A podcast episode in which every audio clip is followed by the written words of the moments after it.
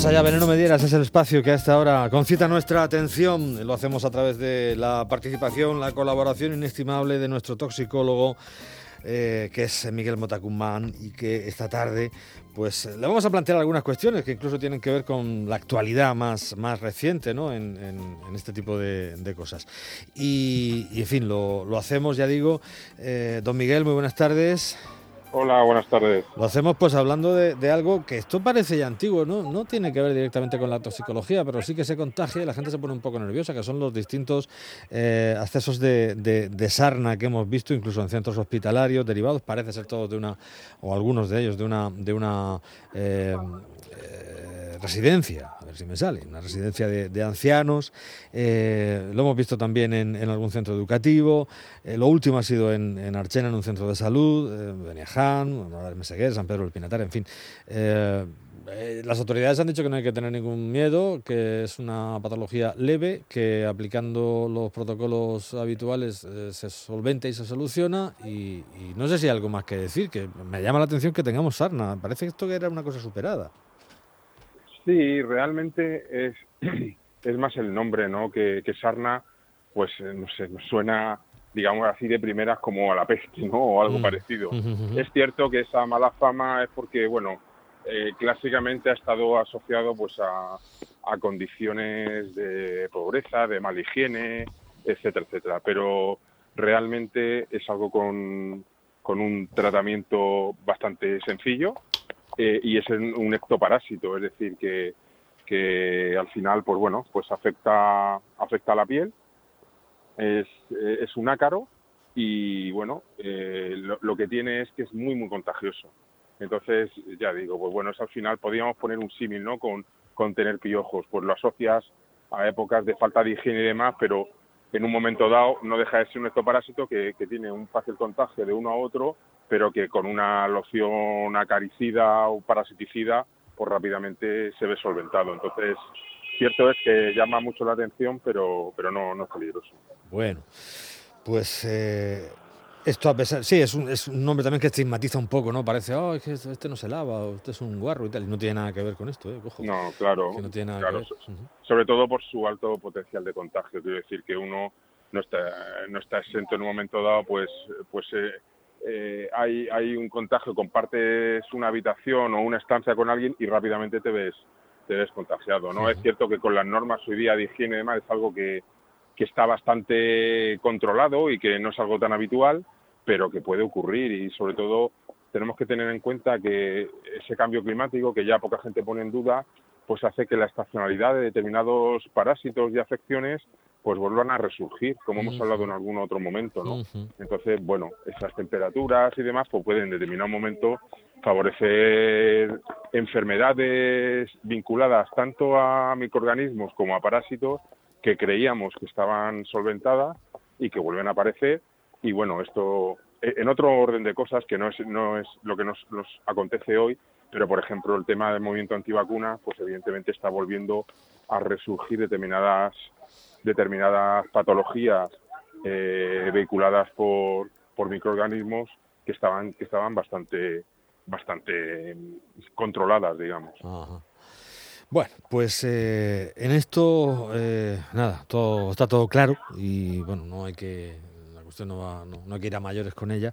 Eh, otra cuestión recurrente últimamente es la listeriosis, ¿no? Eh, mm, recientemente hemos tenido, lo último que hemos tenido ha sido una alerta alimentaria, esta vez por quesos de una marca eh, contaminados por, por listeria, ¿no? y, en este habíamos tenido la, gran crisis andaluza, luego con Aldi hablamos también de esta cadena y de sus tortitas de, de mini blinis, y en este caso, pues hablamos de, Guipúzcoa, que se detectaba esta listeria en quesos curados, elaborados en 2019 a partir de leche cruda de oveja, de una quesería, la marca Berroeta SC, y que está ubicada ahí en, Guipúzcoa. Se había movilizado, en fin, enseguida se moviliza toda la producción, se toman todas las eh, precauciones y que todo el mundo que tenga un caso de estos, porque ni lo consuma y que lo devuelva, además. Mm, pero bueno, básicamente estamos en lo mismo, ¿no? Quizá eso del queso de oveja es donde, donde está la, el quid de la cuestión, ¿no? Sí, y, realmente ahora es esto es lo más, lo más común. Quiero decir que que lo normal es en queso. Eh, la, listeria siempre está asociado a esto. Quizá lo de la carne sorprendía un poco más porque, bueno, siendo un sustrato posible no es tan habitual, pero en quesos con leche cruda, tanto de oveja como de vaca, digamos que esto es lo relativamente normal. Eh, también es cierto que aquí, bueno, aquí se ha detectado a tiempo. Los controles de los que hablábamos la última vez, tan estrictos que tenemos a, nivel de, nuestro país, que tiene una legislación encomiable en este aspecto, ha funcionado perfectamente. Se paraliza la partida, se hace una trazabilidad y se bloquea todo el suministro. O sea que aquí ha funcionado todo perfectamente. Por suerte, no ha habido ningún caso de listeriosis, que es la enfermedad provocada por la listeria.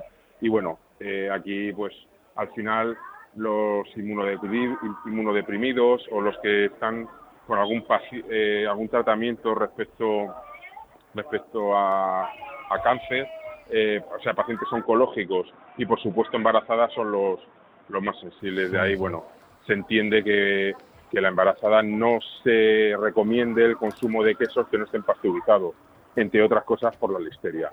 Entonces, bueno, la leche cruda es bueno, los que están hechos con, con leche cruda, tanto de, vaca como de oveja. Han habido casos en Francia con leche de vaca, pues son, son quesos que, una mujer embarazada debe, debe de eliminar de su dieta. Bueno, pues queda claro, son las dos cuestiones más de actualidad. Y esta última que también eh, nos lleva, además, con todo este lío de las cumbres del clima, etcétera, nos, nos lleva pues, a preocuparnos por el estado de la contaminación del aire, que es, por cierto, el quinto factor de riesgo de mortalidad en todo el mundo, que no es ninguna broma. Tenemos un aire realmente, mm, potencialmente asesino, ¿no? Pues sí, hombre. No, eso lo digo yo, eso, eso se lo digo yo, soy el ah, periodista. Tú que eres el toxicólogo tienes que decir que, en fin, pero vamos, que, que, muere gente por culpa de inhalar un aire muy contaminado, ¿no? Sí, muere, realmente muere por otras causas, pero provocadas por, por este aire, por las partículas que en él hay. Hay que decir que es un tema preocupante, es una, como has dicho, pues la quinta causa por encima de, de otras que nos podría llamar la atención, por encima de la desnutrición, por encima del alcoholismo, eh, es decir, que, es, que es algo a, tener en cuenta, pero bueno, mm, en realidad pues te lo provoca la enfermedad coronaria, el accidente cerebrovascular, es decir, lo que desencadenan está, sobre todo las partículas pequeñas, que son las más peligrosas. Nuestro aparato respiratorio, ya sea el superior como, como el resto del tracto respiratorio, no consigue protegerse de todas esas partículas y por lo tanto llegan, entran a lo más íntimo del árbol del pulmón incluso a, circulación y, pueden provocar pues todo este desastre. Principalmente la India, la India sí que es un drama. Ahí sí que, que, te, que te acepto el comentario que has hecho porque ahí es preocupante de verdad. En las grandes ciudades, bueno, estamos tomando medidas. China era súper preocupante, se ha puesto en serio, ha puesto una legislación mucho más restrictiva respecto a incineradoras, grandes fábricas y demás, para controlar estas partículas de, bueno, PM2,5 y, y demás, y se está viendo rápidamente que está teniendo muy buenos resultados. O sea que está disminuyendo mucho el número de muertes y el número de patologías. Pero, por ejemplo, la India ahora mismo, Nueva Delhi, es, es la zona cero. O sea, es algo muy, muy, muy preocupante. Bueno, pues eh, habrá que, promocionar esos combustibles limpios, habrá que, intentar controlar pues esas emisiones domésticas y, e industriales, por supuesto, y, ya digo, es que hay, altísimos, eh, altísimos índices de, mortalidad derivados de la inhalación de este aire eh, muy contaminado. La contaminación, hay datos muy llamativos, dice que podría haber contribuido a la muerte de casi 5 millones de, de personas eh, solo en la India, ¿no? Fíjate que, es, algo, en es algo, en 2017 es algo mm, tremendo, es una cifra tremenda. Y, y, bueno, pues a ver cómo, cómo queda esta cuestión.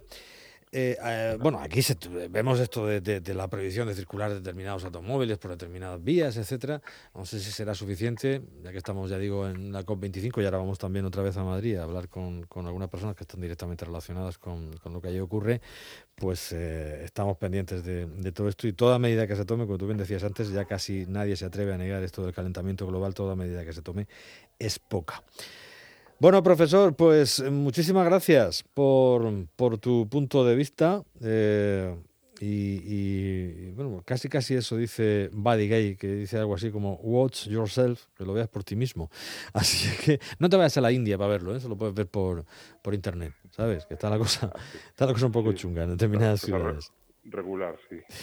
Bueno, Miguel Motacumán, muchísimas gracias. Buddy Gay ponen la música para despedir ese watch yourself y con ella nos quedamos. Un gusto, como siempre, hasta la próxima semana. Un fuerte abrazo. Un abrazo fuerte, hasta luego. Adiós.